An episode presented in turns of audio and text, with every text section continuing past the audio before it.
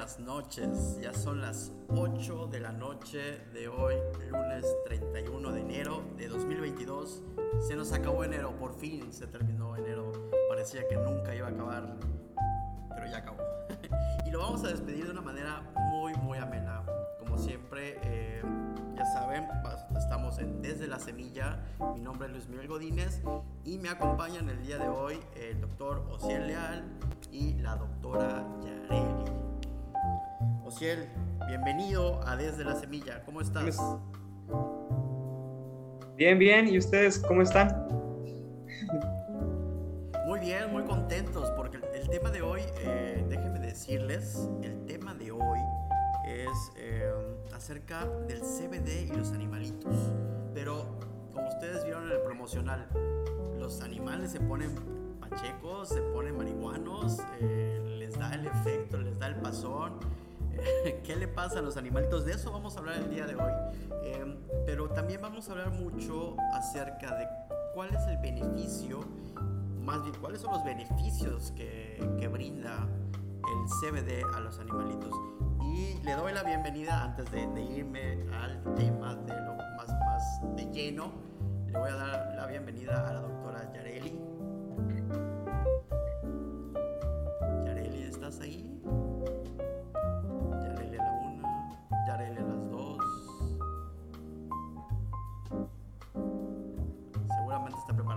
Pero bueno, regresamos.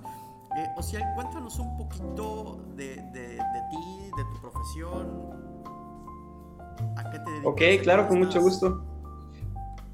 Eh, yo soy médico veterinario, soy tecnista, egresé de la Universidad Autónoma de Nuevo León en Monterrey. Eh, allá hice todos mis estudios, trabajé un tiempo por allá y luego me vine a emprender aquí a mi ciudad, eh, Ciudad Valle, San Luis Potosí. Es una ciudad pequeña en la Huasteca Potosina, donde pues la verdad estamos muy reprimidos en cuestión de, de todo lo demás del mundo. O sea, sí tenemos como tal Em, tenemos em, tecnología, es una ciudad urbana, pero es difícil que nos llegue mucha información o, mucho, o mucho, muchos, muchos recursos que normalmente en ciudades grandes eh, hay eh, constantemente. Entonces, uno de esos es eh, el, el, uso del CBD. Es muy nuevo en todo el mundo y pues en la ciudad de aquí, en este pequeño pueblito, pues la verdad es que es algo muy, muy nuevo. Ya está Yareli con nosotros. Yareli, ¿nos escuchas? Hola amigos, ¿cómo están? Bienvenidos. Hola Yareli. Hola. Qué gusto estar con ustedes aquí en el tercer capítulo desde la semilla. Todos la social ya se presentaron ya todo, pero también llegué tarde. Muy bien, Yareli. Muy bien, bendito sea Dios. Agradecido con ustedes por invitarme aquí a su programa con nosotros. Yo quiero comenzar eh, y platicarles, más bien les voy a platicar un caso. Yo tengo un perrito chihuahua eh, y un par de gatitos. Y también tengo amigos muy ociosos. y un día eh, me tocó que uno de estos amigos ociosos le echara el, humo del cannabis que estaba consumiendo al perrito obviamente mi primer pensamiento fue, lo vas a matar, eh, le va a dar el viaje de su vida, es un chihuahua, está chiquito. Pero no, la verdad es que déjenme decirles que el, perrito lo, hizo, lo que hizo fue dormirse. Entonces quiero que, quiero, me gustaría que comencemos, eh, eh, Ociel, con un tema muy, muy importante que es el marco legal. O sea, antes de meternos de lleno a lo que hace, a los beneficios, ¿cómo está la legalidad en este entorno del CBD y, los, y las mascotas? Pues mira, es muy buena tu pregunta. Eh, les voy a platicar un poquito de la situación de lo que viene siendo la medicina veterinaria en este aspecto. Eh, hay una ley, que es la Ley General de Salud Federal, eh, en el artículo 240, para ser exactos, eh, viene eh, qué profesiones o qué profesionales eh, pueden utilizar el uso de estupefacientes o el uso, el uso de, mm, químicos psicotrópicos. Y, pues bueno, dentro de este tipo de reglamento incluye el uso de, del CBD y del THC. Entonces, aquí en, el, en, el, en la ley, en el artículo 240, menciona que los médicos cirujanos, los médicos veterinarios, eh, los cirujanos dentistas, eh, incluso pasantes de medicina, pueden recetar este tipo de, Se utilizan ciertos métodos de, dosificación en la que ustedes, por ejemplo, pueden tener gomitas eh, con THC de 5 miligramos, de 10 miligramos, de 15 miligramos. Ahora sí que depende mucho la presentación que tú compres y la concentración que tú compres. Ahora, ¿qué se puede hacer? ¿Qué se puede hacer cuando nuestro perrito ya lo ingirió? Exacto. Pues si queremos evitar eh, este tipo de signos y, lo, detectamos a tiempo, nosotros tenemos un periodo de, 30 a 60 minutos para poder inducir el vómito. Ahora, eh, en los perros, lo que se puede hacer es eh, utilizar agua oxigenada se le da de 1 a 2 mililitros por kilo por la vía oral. Entonces se le da el agua oxigenada y esto va, va, va a evitar que, bueno, va, va, a aumentar las posibilidades de que el perrito lo vomite. Causa una reacción ahí en el estómago que hace que el perrito lo, lo, lo, expulse. ¿okay?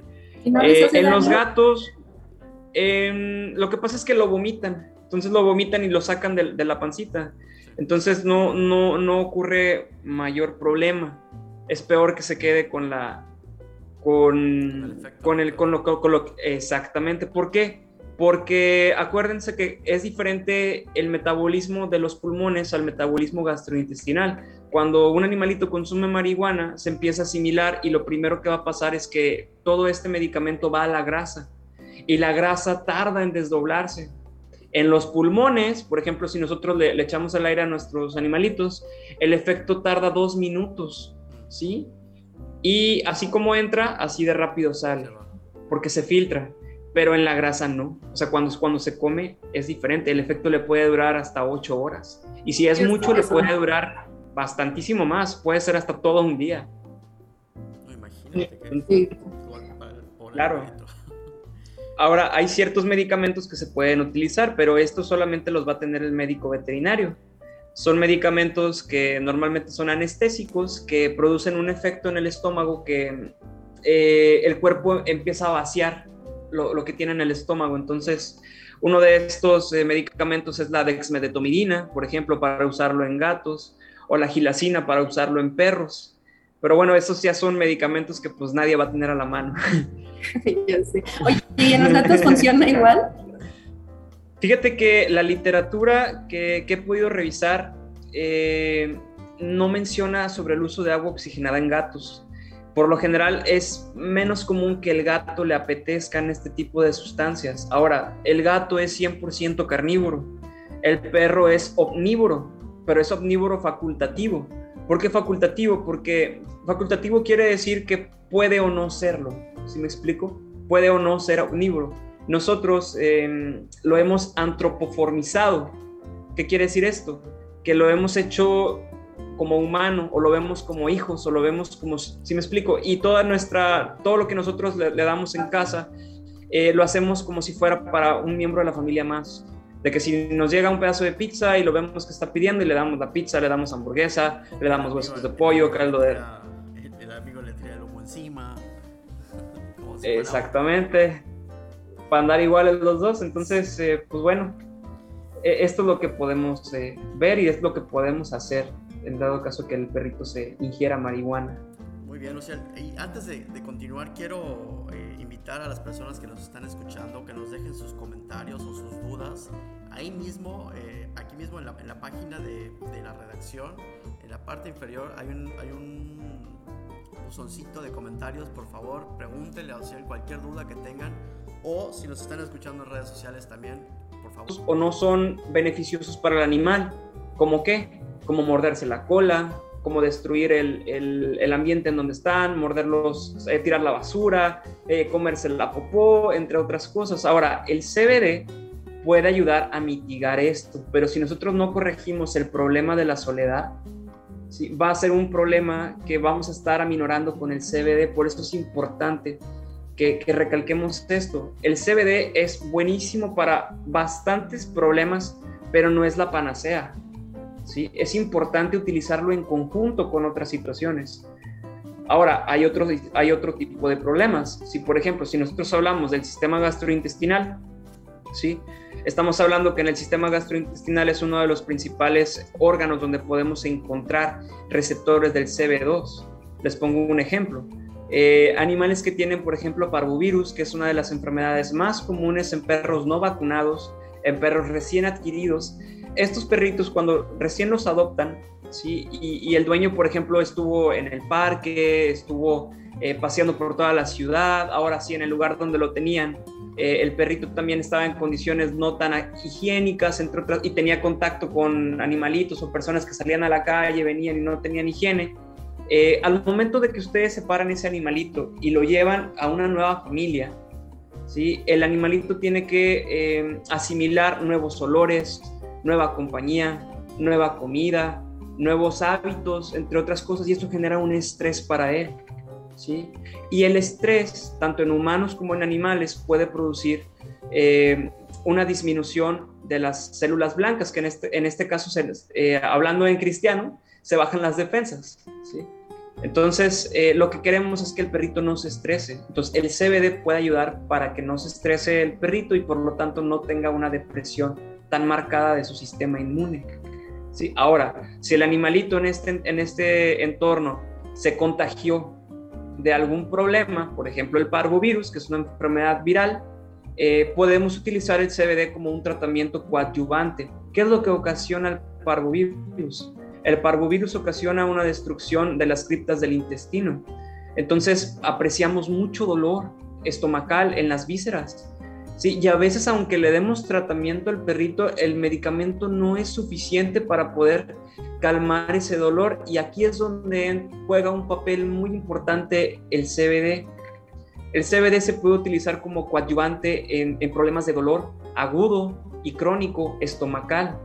¿sí? Obviamente nosotros damos otros analgésicos y el CBD la función que tiene es que potencializa el uso de estos, el efecto de estos analgésicos y mitiga los efectos secundarios del mismo, del mismo medicamento. Eh, hay dos tipos de antiinflamatorios o analgésicos, ¿no? Unos son mediados por, mediados por hormonas y los otros son eh, mediados por la ciclooxigenasa, que en este caso viene siendo los, eh, bueno, no, no, no, necesariamente la ciclooxigenasa, pero sí, por ejemplo, los AINES, son muy mentados los AINES, como por ejemplo el paracetamol, el meloxicam, el carprofeno, entre otras cosas, una que otra persona deberá conocer estos productos ya que se utilizan en humanos. Oye, sí, Entonces, uno de los efectos... Ah, no, perdón, perdón, perdón, perdón. No, dime. ¿Continúo? Sí, te iba a preguntar que, por ejemplo, cuáles son como los efectos secundarios de, del CBD con alguno de los medicamentos. Bueno, eh, para eso tenemos que meternos en el tipo de metabolismo que tiene el CBD. El CBD, por lo general, tiene eh, un metabolismo hepático. ¿Sí? Entonces, eh, los medicamentos que utilizamos, por ejemplo, los analgésicos, como los AINES, uno de los efectos secundarios es que produce mucha acidez en el estómago. Y uno de los efectos secundarios del CBD es que ayuda a mitigar la producción de ácido. Entonces, si nosotros lo combinamos, tenemos una mejor respuesta analgésica y tenemos un menor efecto secundario de acidez. Entonces, esto es algo, esto es algo bien importante. Ahora, eh, sí hay ciertas condiciones donde no se recomienda utilizar el, CBD. Por ejemplo, en problemas del hígado, ¿sí? Cuando tienes una hepatopatía, eh, alguna obstrucción biliar, entre otras cosas, eh, no se recomienda, claro, no se recomienda el uso del CBD. Ahora, son muy pocas las condiciones en la práctica que yo he visto donde no se pueda usar el CBD. ¿Sí? Por lo general casi no hay interacciones medicamentosas. Entonces eh, yo la verdad no, no batallo al momento de usarlo porque la mayoría de mis pacientes no tienen estas condiciones. Ahora, si tienen un problema hepático, pues no utilizo eso. Utilizo protectores hepáticos. Alivio el problema hepático y si tiene algún otro problema y el hígado ya está bien, ya puedo utilizar el CBD. Ahora, algo, algo interesante, un poquito más hablando en el término clínico para todos los doctores que me puedan estar escuchando. El CBD sí pudiera, sí tiene otro efecto, ¿sí? En, en concentraciones de más de 10 miligramos por kilo, puede producir elevaciones de las enzimas hepáticas. Normalmente los médicos utilizamos estas enzimas para saber cuando el, hígado está dañado. Entonces, cuando nosotros damos CBD y hacemos una química sanguínea, un estudio de sangre, y vemos estas alteraciones, las, las podemos ver elevadas. ¿sí? Pero por eso es importante saber que le estamos dando CBD y que puede, puede pasar esto. Ahora, los estudios eh, realizados para la evaluación del, del, problema, bueno, para la evaluación del CBD en el término del hígado, se ha demostrado mediante estudios de ecografía que no hay un cambio histológico ningún, ni ningún cambio morfológico en la función del, del hígado, por lo tanto se elevan las enzimas pero no ocasiona daño hepático. Sin embargo, yo lo utilizo con cautela en este, en este aspecto. Bueno, siempre tener cuidado con todo esto. Y justo como decías, el CBD no es como